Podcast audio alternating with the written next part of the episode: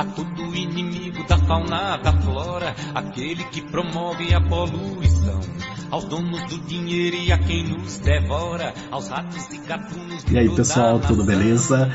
Sejam bem-vindos ao nosso podcast de comportamento animal e bicho faz isso. Eu sou o professor Eduardo Bessa e hoje vou conversar aqui com Cristiano Schettini, que é presidente da Sociedade Brasileira de Etologia, senhor presidente, e professor da Federal de Ouro Preto. Uh, o, o, Cristiano é biólogo e doutor pela UFMG, com mestrado na PUC de Minas, e faz pesquisas com comportamento e conservação, que vai ser exatamente o tema da nossa conversa aqui hoje. Cristiano, muito bem-vindo, muito obrigado por ter cedido o seu tempo para estar aqui com a gente hoje. Boa tarde. Boa tarde, Eduardo. Boa tarde, Daniele. Boa tarde, pessoal. Muito obrigado pelo convite. Fiquei bastante feliz de poder participar e conversar um pouquinho com vocês hoje. Espero que vocês gostem. Pois é, e aqui então junto comigo tá, tá a Daniele. É, dá oi pro pessoal, Dani. Oi, gente, eu sou a Daniela vocês já me conhecem de todos os episódios, já estão enjoados de mim. E aí, eu já queria, eu sou uma pessoa super curiosa e eu já queria saber o que, que você tem feito no laboratório de pesquisa, Cristiano, porque assim, se deixar, eu vou perguntar todas as suas pesquisas que você fez durante a vida, sabe? Mas vamos se manter as atuais, né? Não, pois é, muita coisa, viu, Dani? Eu acho que todo mundo que trabalha com comportamento animal acaba fazendo de um monte de coisas com um monte de bichos diferentes, né? Então, neste momento, lá no meu laboratório, nós temos alunos trabalhando com efeitos de substâncias tóxicas sobre comportamento e fisiologia de peixes. Nós temos um aluno trabalhando com uso de ambiente pelo cateto, aquele porco selvagem é, brasileiro. Nós temos um, um grupo trabalhando também com comportamento de cães em laboratório para melhorar o bem-estar desses bichos, além né, de treinamentos que eu vou falar um pouquinho aqui para frente com um pessoal de Belo Horizonte, pessoal de Juiz de Fora, com o papagaio do peito roxo para soltura desses bichos. Fora isso, a gente tem assim trabalhos assim de difer com diferentes grupos animais em diferentes locais, na natureza, em cativeiro, com mamífero, ave, com réptil, com peixe, enfim. Toda vez que chega um aluno empolgado com uma boa ideia para a gente trabalhar com, com comportamento, a gente vai junto com ele e a gente vê onde que a gente chega. É, que legal saber que vocês estão mexendo com, com efeito de, de substância tóxica em comportamento de peixe. Depois a gente vai trocar umas figurinhas a respeito, então. Ah, bacana. E eu já fiquei super curiosa foi com a história do cachorro. Como assim, cachorro em laboratório? Peraí, você vai ter que contar isso um pouquinho mais pra gente. Ah, isso daí é o seguinte, Dani. Nós é, eu participei junto com uns pesquisadores lá do Reino Unido, na, no doutorado de uma amiga minha, que foi realizado parte aqui no Brasil, eu coordenei junto com ela essa parte aqui no Brasil. E foi feito justamente com os cães de laboratório que são mantidos no canil da UFOP. Lá na UFOP, né, que é a Universidade Federal de Ouro Preto, nós temos um canil onde nós temos cães que são cães de criação, vamos dizer assim, eles estão lá para reproduzir e os filhotes são utilizados em diversas pesquisas dentro da UFOP com diferentes é, pesquisadores. E eles são mantidos lá no canil e a gente queria avaliar como que o sono desses bichos poderia ser uma medida, poderia influenciar no bem-estar desses animais. Será que a gente poderia usar o sono deles, a qualidade, a quantidade de sono, para medir o bem-estar dos animais? Então a gente monitorou esses bichos assim por, por um ano. Nós colocamos assim um monte de um sistema de câmeras assim em vários canis lá, né, dos cães, e aí a gente observava os comportamentos deles diurnos e noturnos, quantas vezes eles acordavam durante a noite, é, quanto tempo eles dormiam por noite, é, fatores externos que poderiam estar atrapalhando é, o sono deles, como ruído, quantidade de luz. Nós analisamos também é, os, os, hormônios fecais de estresse desses animais para tentar correlacionar com qualidade de sono. Então foi esse tipo de estudo que a gente fez. Foi um estudo mais observacional, vamos dizer assim. A gente não mexeu nos canis dos bichos. A gente coletou a vida dos bichos como ela é para ver se a gente consegue usar o sono como uma medida de bem-estar. É. Cristiano, pois é, e a gente tem essa ideia de que o comportamento é uma ferramenta importante e tal, super útil para a gente entender o, o, a biologia dos bichos e, inclusive, é, influenciar na conservação, mas é, às vezes não fica tão claro é, de que forma que isso poderia acontecer, né? Como que os programas conservacionistas podiam se beneficiar das pesquisas em comportamento animal? Essa pergunta é muito legal, Eduardo, pelo seguinte: por muito, muito tempo, os pesquisadores que trabalhavam com conservação animal, eles não ligavam muito para a parte comportamental. Eles ligavam mais para a parte de ecologia dos animais, né? E aí, o que, que aconteceu? Muitos programas conservacionistas assim começavam a dar errado, ninguém entendia por quê. E aí eles começaram a olhar um pouco para o lado do comportamento do animal. E ao começarem a olhar isso, a gente, a gente, né, vou dizer, todos os pesquisadores que trabalham com isso, começaram a perceber que o sucesso dos seus programas aumentava. E aumentava, assim, com medidas relativamente simples, que eram feitas antes da soltura dos bichos, levando-se em consideração o comportamento. Então, por exemplo, pode parecer assim engraçado, mas o que que o bicho come, qual o horário que ele come, com, onde, né, no, no chão, em cima da árvore, ele come, coisas muito simples assim poderiam significar o sucesso ou não de um programa de conservação. Por exemplo, se você coloca para mico comida numa bandeja no chão enquanto ele está em cativeiro, quando você solta ele na natureza, a grande chance dele ir comer no chão. E isso é ruim, porque os predadores estão principalmente no chão. E foi isso que aconteceu, na verdade, por exemplo, em projetos é, como o do mico-leão dourado. Então, assim, a gente pode unir o comportamento com a conservação em várias frentes, desde essas frentes bem simples, como coisas mais aplicadas. Hoje em dia está muito na moda a gente estudar a personalidade do animal e relacionar a personalidade com com os projetos de conservação, os treinamentos que a gente faz com os animais em cativeiro antes da soltura, para que na natureza eles se saiam melhor, por exemplo, na frente de predadores. Então, assim, outra coisa, comportamentos anormais e bem-estar, né? Os animais estão lá mantidos no cativeiro antes da soltura. Se a gente está com um bicho lá com uma péssimo bem-estar e a gente pega ele para soltar, provavelmente ele não vai sobreviver durante muito tempo. Então a gente precisa dar condições ideais para o animal em cativeiro, para o bem-estar dele ser alto, para ele sobreviver mais pós-soltura. Então, todas essas coisas em conjunto que lidam diretamente com o comportamento tem uma aplicação hoje que a gente vê claramente, assim, direta nos projetos de conservação. Então, assim, cada vez mais a gente não consegue dissociar mais conservação com comportamento. Sensacional. Desculpa, Dani. É, não, a gente conversou um pouco com o Wilton Japiaçu a respeito de personalidade animal, né? Então, se você que está escutando gostou do tema, achou interessante, vale a pena dar uma olhada nesse episódio também. É, o que eu ia falar é que você falou muito de bem-estar. E aí a gente teve um episódio sobre isso, mas dá uma relembrada pra gente, assim, o que, que é bem-estar e como que eu meço isso? Tipo assim, tá, você citou alguns exemplos, né, do sono do cachorro, poderia não ser, falou da questão da comida, mas bem-estar pode ser qualquer coisa? Como que é? Hum, é então, Dani, uh, o conceito de bem-estar ele é um conceito que vem evoluindo ao longo dos anos. Né?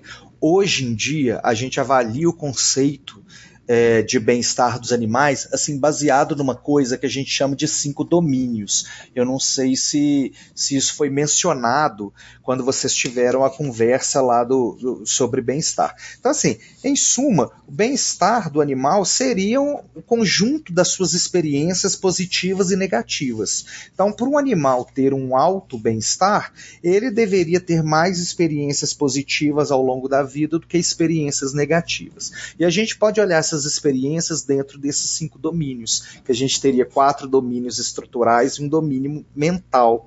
Os, os estruturais seriam nutrição, ambiente, comportamento e suas interações e saúde.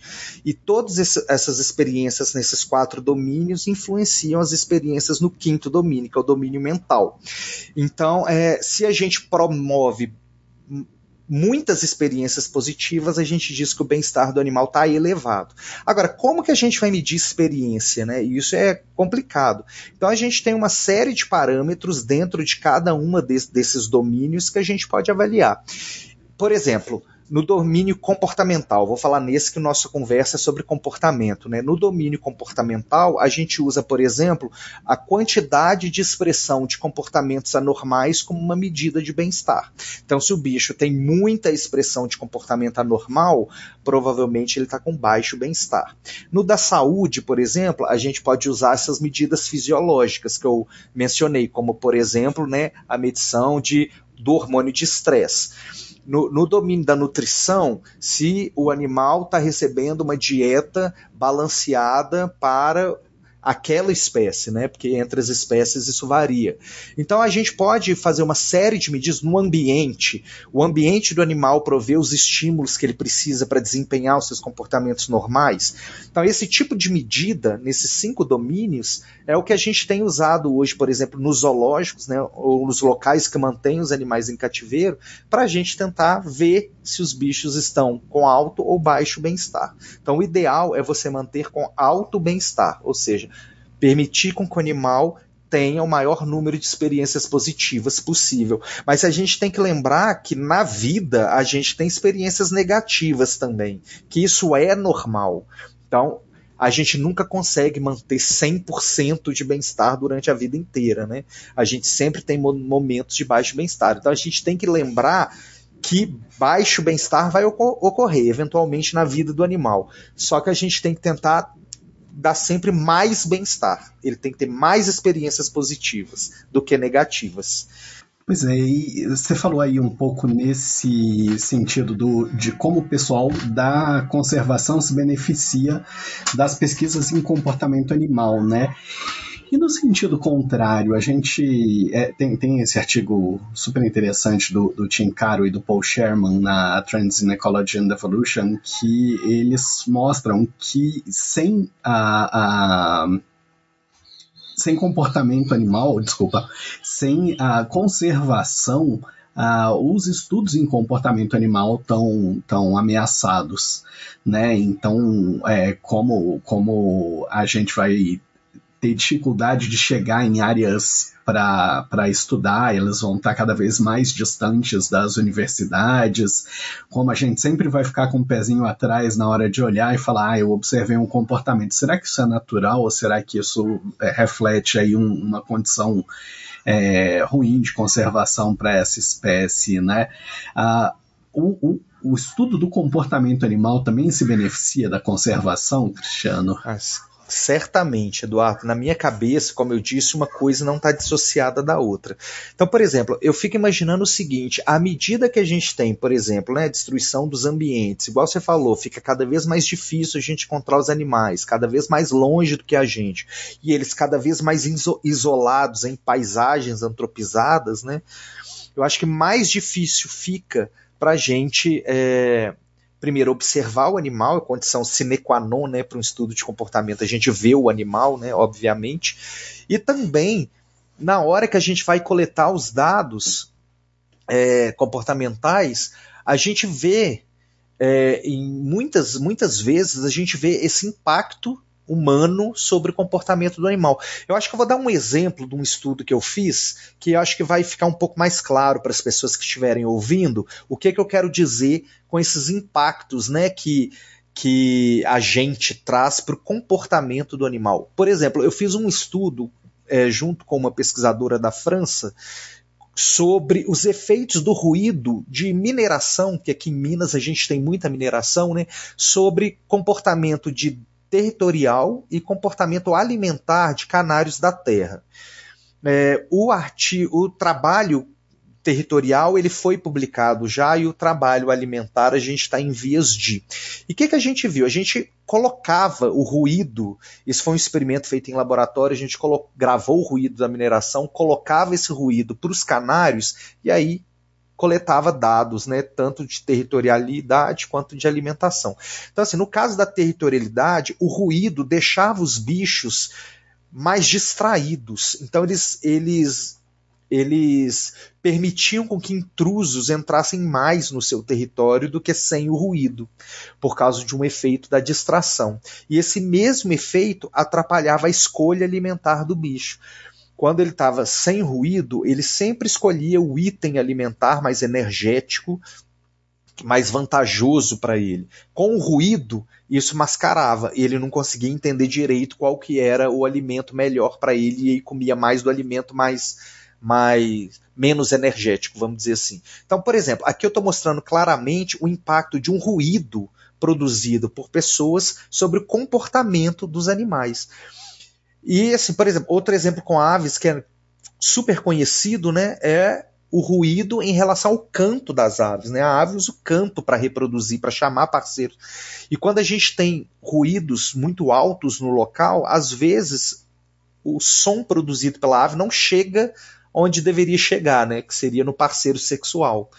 E aí o bicho não consegue acasalar. Ou ele tem que mudar a rotina dele e cantar mais cedo do que ele cantaria normalmente, porque tem menos ruído. Então, esse, eu estou dando exemplos de ruído, que eu tenho trabalhado muito com isso, mas aí a gente pode extrapolar para várias outras coisas. Então, a nossa atividade atrapalha o comportamento dos bichos. Se vai atrapalhar muito ou pouco, os estudos é que vão dizer, mas de fato atrapalham.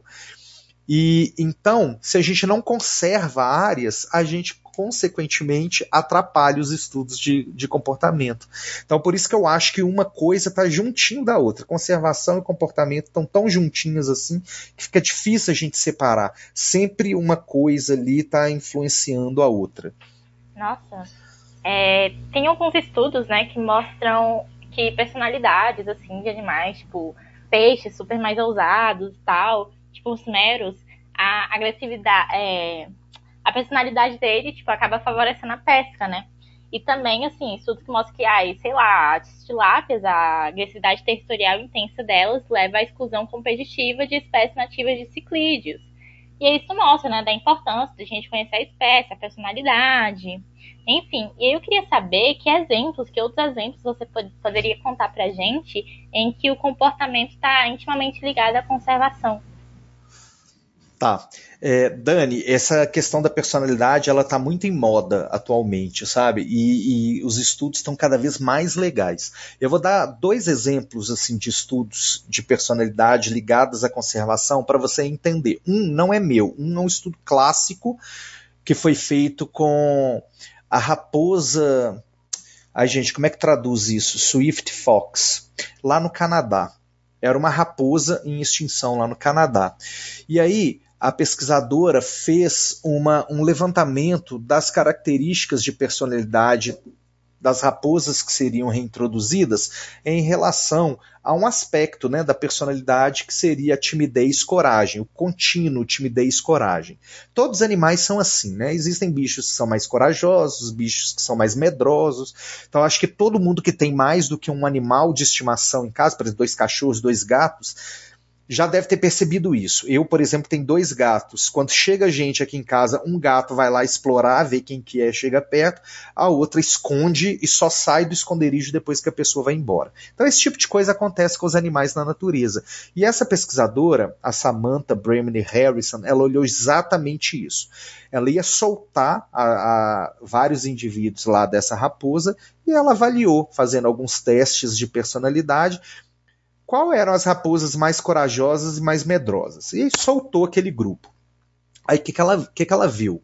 Ela viu o seguinte: as raposas que eram mais corajosas, elas morriam significativamente mais e mais rápido do que as raposas que eram é, mais tímidas. Por quê?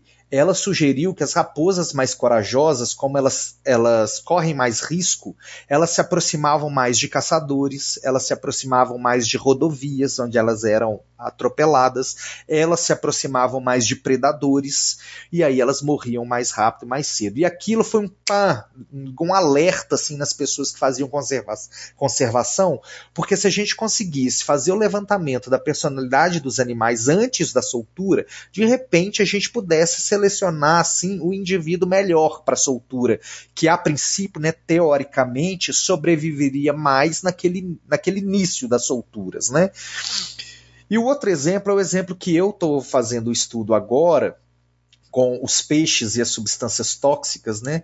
Então, eu, a gente está neste momento em parceria com algumas professoras da farmácia aqui da universidade que fazem toda a análise fisiológica, proteômica, lá do que, que acontece com os peixes quando eles estão é, no corpo d'água é, em contato com, com esses é, pesticidas. Esses pesticidas que a gente está usando são esses que a gente usa na agricultura, tá?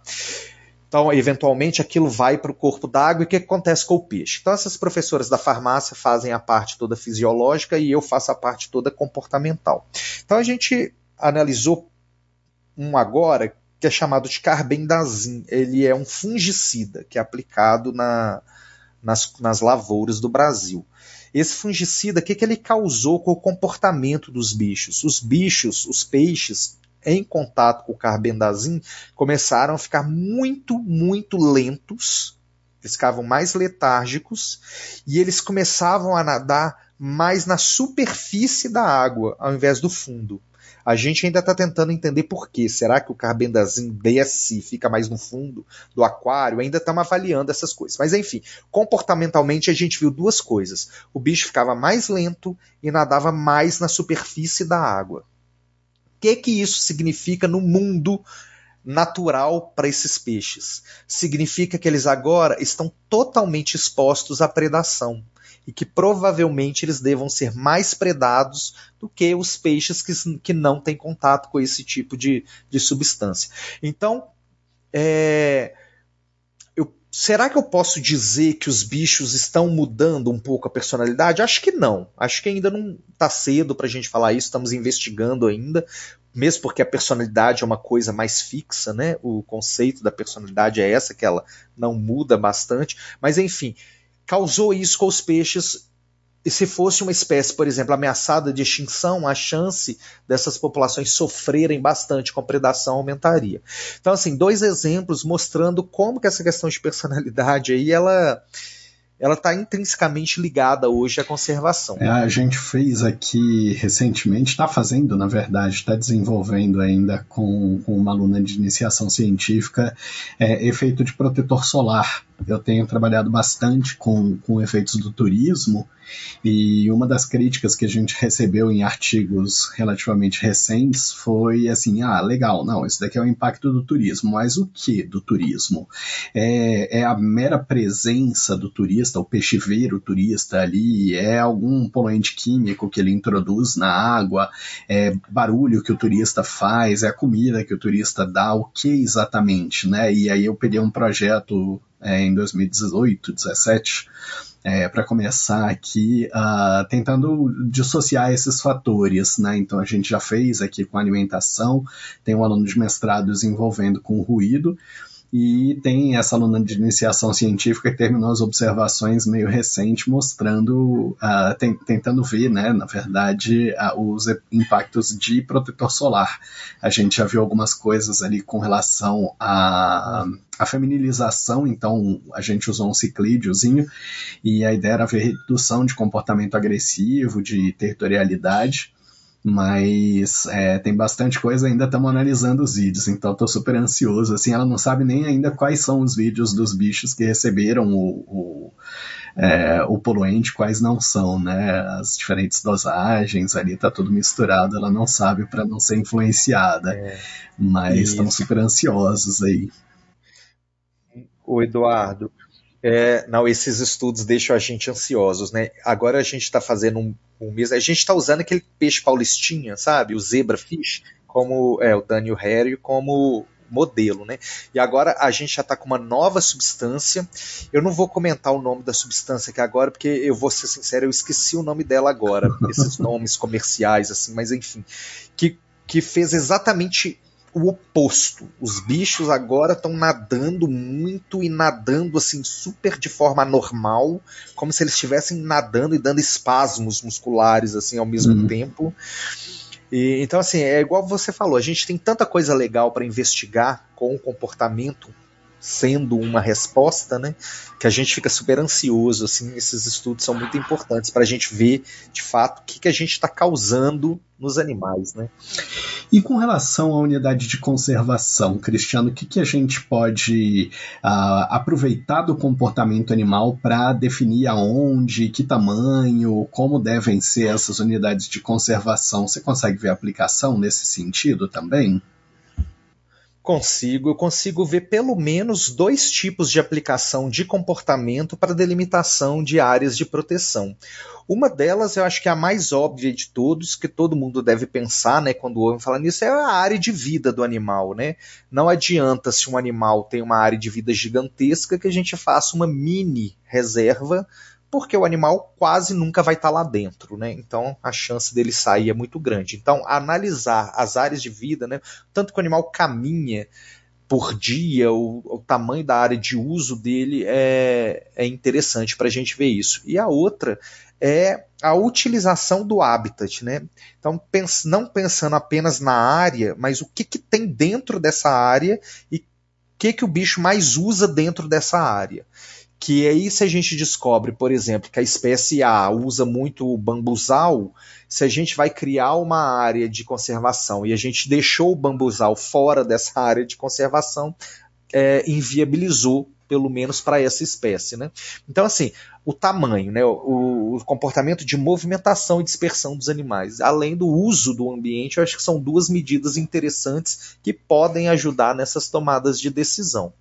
O problema é que para a grande maioria das espécies a gente não sabe esse tipo de coisa, né, Eduardo? E aí a gente tem que estudar bastante para a gente poder é, aprender sobre isso antes para poder ter subsídios para tomar as decisões, né?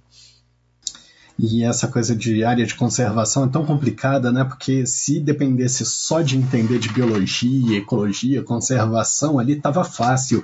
Só que aí entra na equação também um monte de vontade política, um monte de é, uso preexistente das áreas de interesse, né? Às vezes é, a, a unidade de conservação que sai no final é tão diferente da que foi preconizada com aquele objetivo de conservação, mas tem que ter esperança, tem que ter persistência e continuar martelando na tecla para ver o que, que sai, né? É, eu concordo. Uma vez eu li um, um. Li não, acho que eu estava num seminário, já não me lembro direito, porque tem muitos anos isso, mas alguém famoso da área da, da conservação falando exatamente assim: olha, se a gente sentar e pensar na conservação, a gente nunca faz nada, porque são tantas variáveis que é melhor deixar para lá. Mas não é bem assim, né? Quer dizer, são muitas variáveis envolvidas, mas a gente tem que ir fazendo, né, a nossa parte, suprindo essas variáveis para a gente tomar as melhores decisões, né? É. Cristiano, você desenvolveu alguns estudos sobre reintrodução de fauna silvestre, né?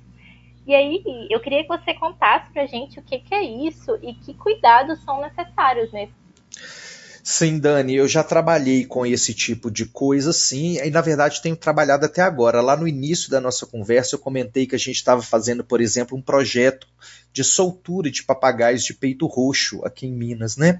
Então nós temos duas frentes trabalhando aqui em Minas, uma com o pessoal da Universidade Federal de Juiz de Fora, e a outra com o pessoal da Universidade Federal de Viçosa. São dois grupos de papagaio de peito roxo que vão ser soltos em, em áreas diferentes. Esses bichos são, estão mantidos em cativeiro há muito tempo, vieram de apreensão, e aí agora os órgãos ambientais, né, o IBAMA e o IEF aqui em Minas, querem soltar esses bichos.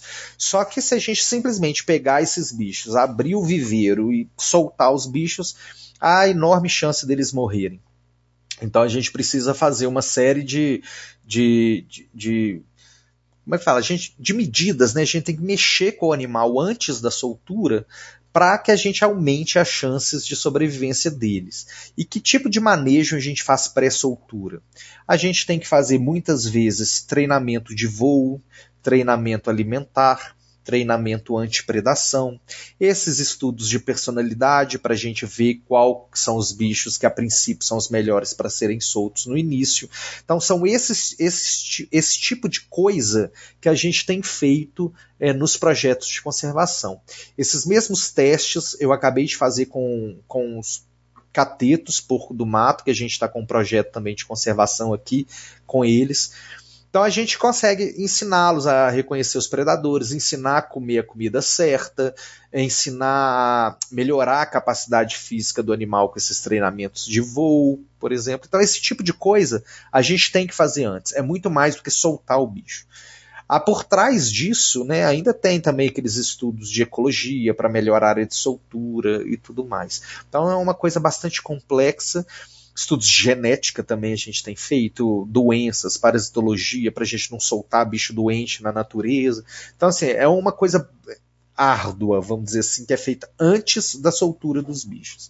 E essa é uma das principais linhas de pesquisa minhas, né? Desde o do mestrado, quando eu comecei com o teste do treinamento antipredação, eu fiz com EMAS aqui em, Minas. A partir de, de 2000, que foi quando eu comecei é, o mestrado, até hoje eu venho seguindo com essa linha aí.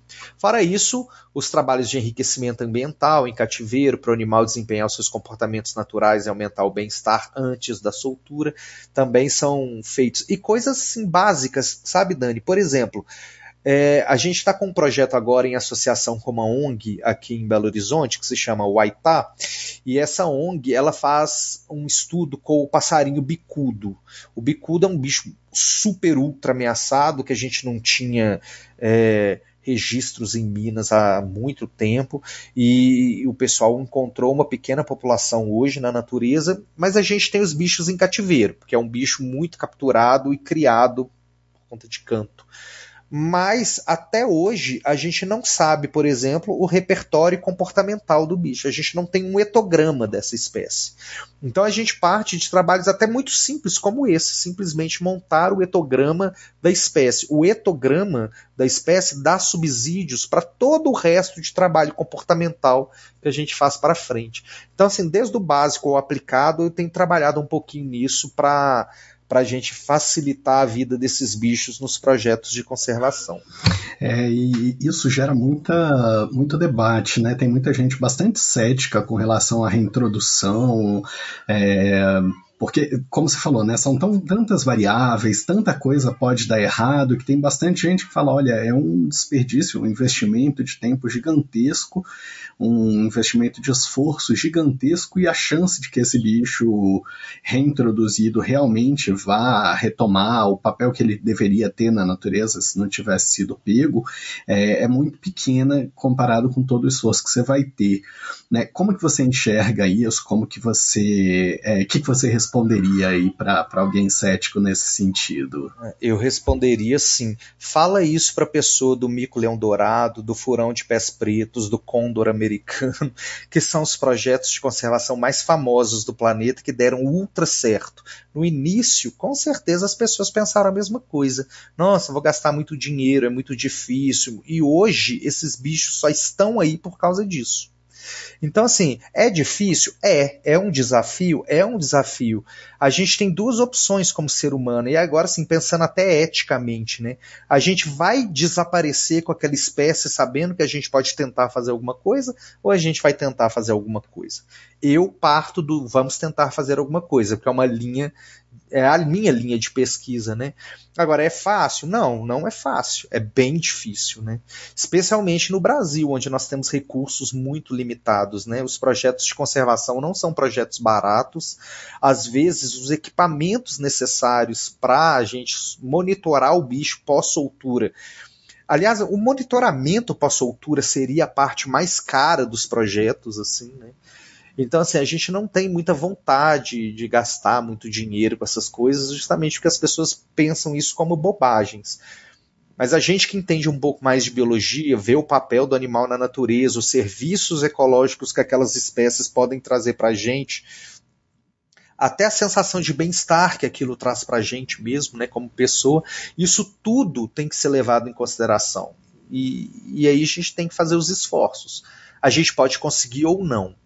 Essa que é a verdade. Nós temos exemplos de sucesso e temos exemplos de insucesso.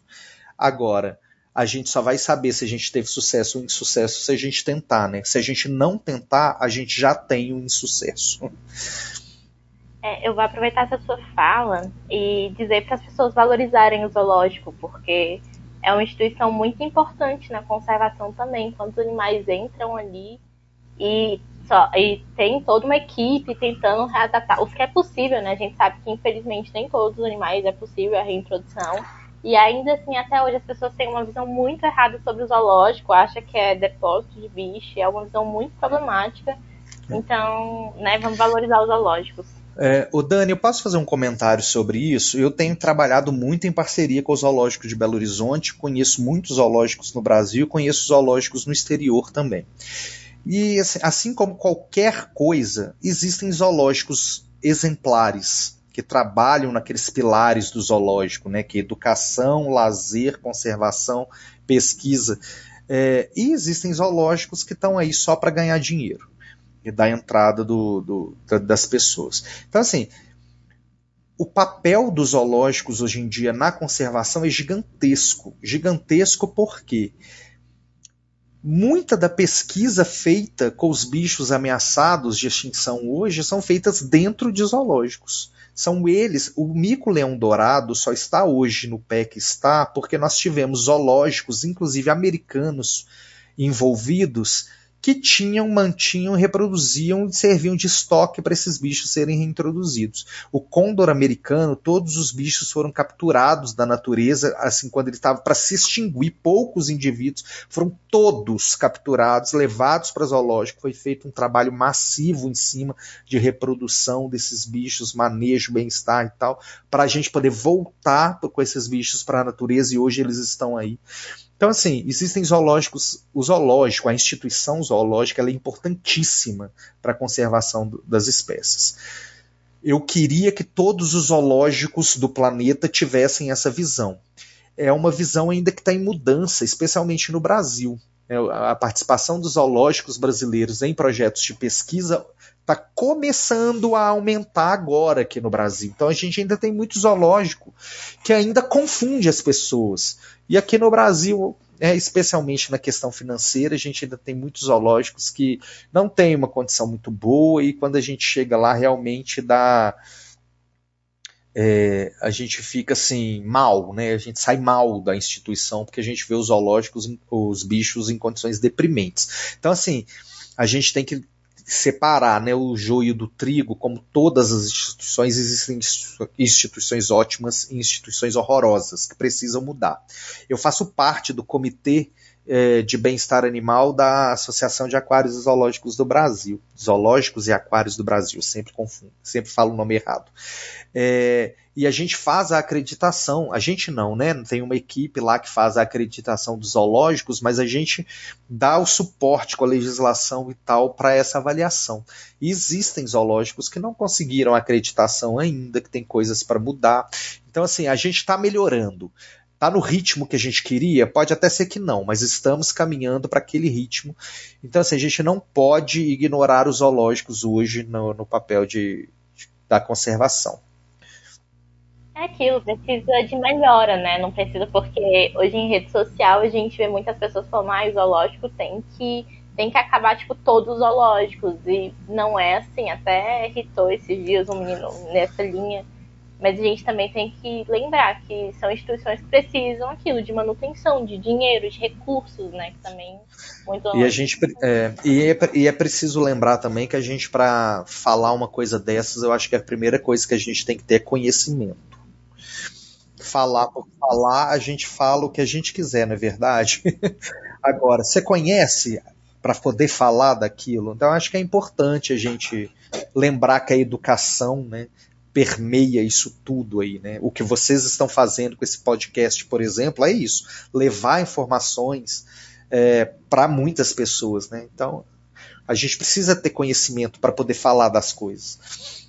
Cristiano, e a gente é, também a Dani trouxe aí uma coisa que irritou ultimamente. Eu vou trazer uma outra. O, o, os jornais vieram em contato com a gente esses dias é, para entender. Teve um, um, ataque de uma capivara assassina que o, rapaz estava nadando aqui no Lago Paranoá. A capivara foi lá, subiu nas costas dele, deu uma mordida ali no ombro e tal, e fugiu para um lado a capivara, o cara para o outro, mega assustado. Fizeram até é, meme do, da musiquinha do tubarão com a capivara atacando e tal. E é um é uma coisa que tem se tornado cada vez mais comum, né? Essa interação entre fauna silvestre e as populações humanas é, tem se tornado um lugar comum e, e, inclusive com conflito em vários casos, né? Conflitos relativamente graves, assim, em vários casos.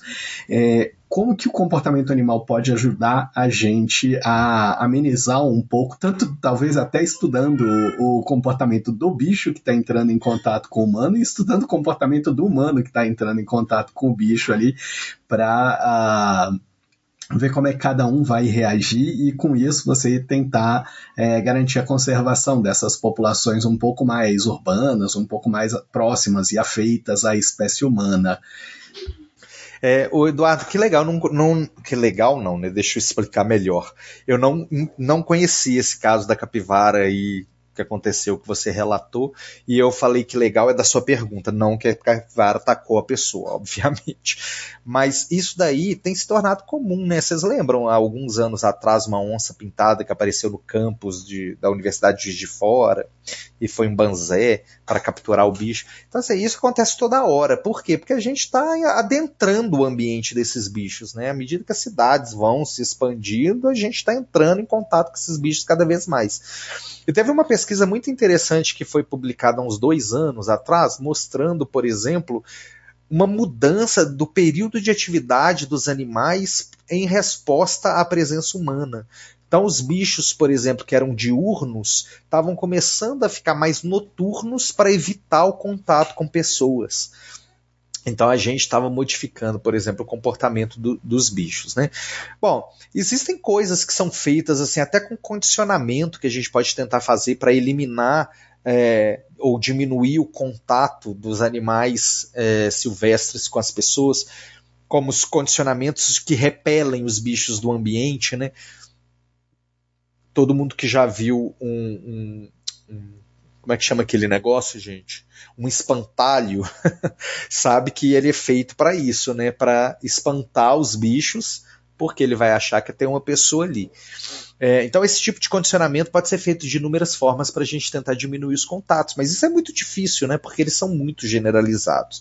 Então, assim, por exemplo, eu tenho feito umas pesquisas com as pessoas para a gente ver a quantidade de bichos que está sendo apreendido nas áreas urbanas, por exemplo, de Belo Horizonte, de Conselheiro Lafayette, de Ouro Preto.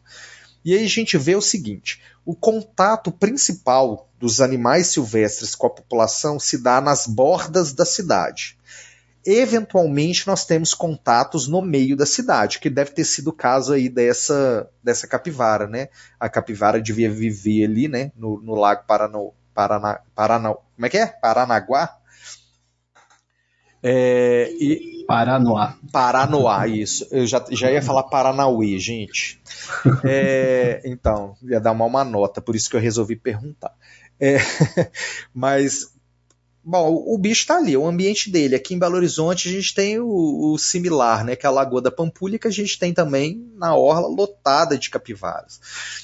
Esses bichos não são os bichos mais agressivos que a gente tem, né?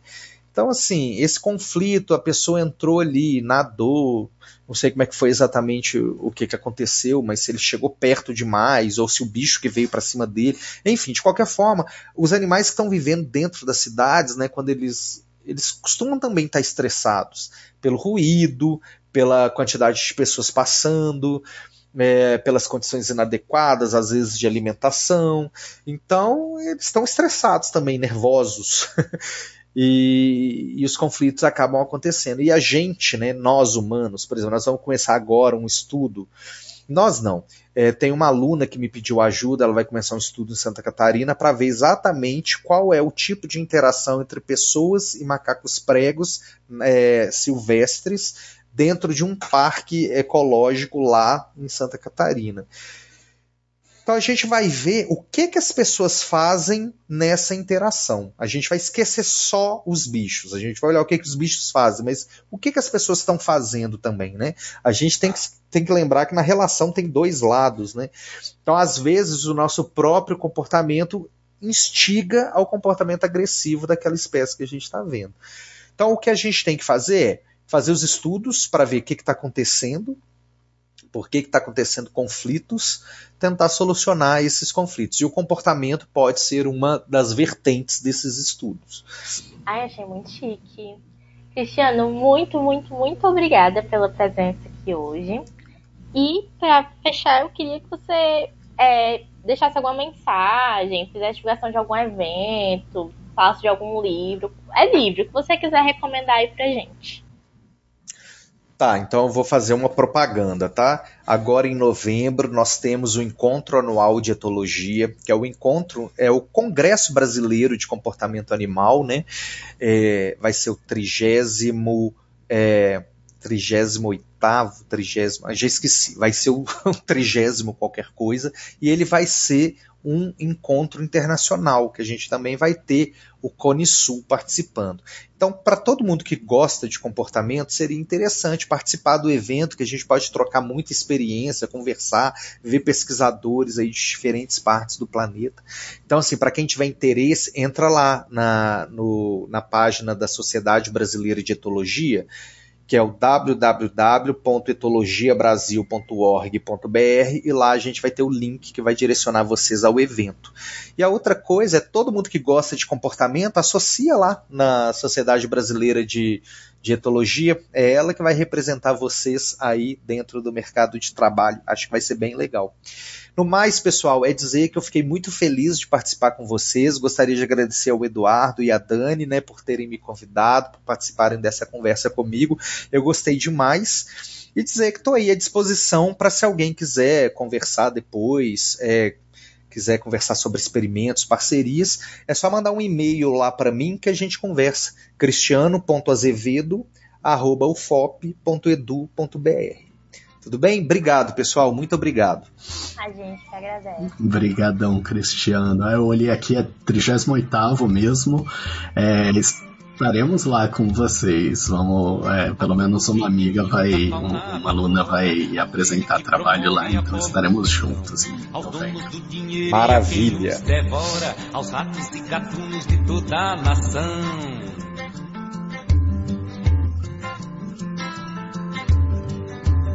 a todo inimigo da fauna, da flora, aquele que promove a poluição, aos donos do dinheiro e a quem nos devora, aos ratos e gatunos de toda a nação. Sim, vai pra toda essa gente ruim, meu desprezo será sempre assim, já não temos nenhuma ilusão. Sim, vai pra toda essa gente ruim. Meu desprezo será sempre assim, já não temos nenhuma ilusão.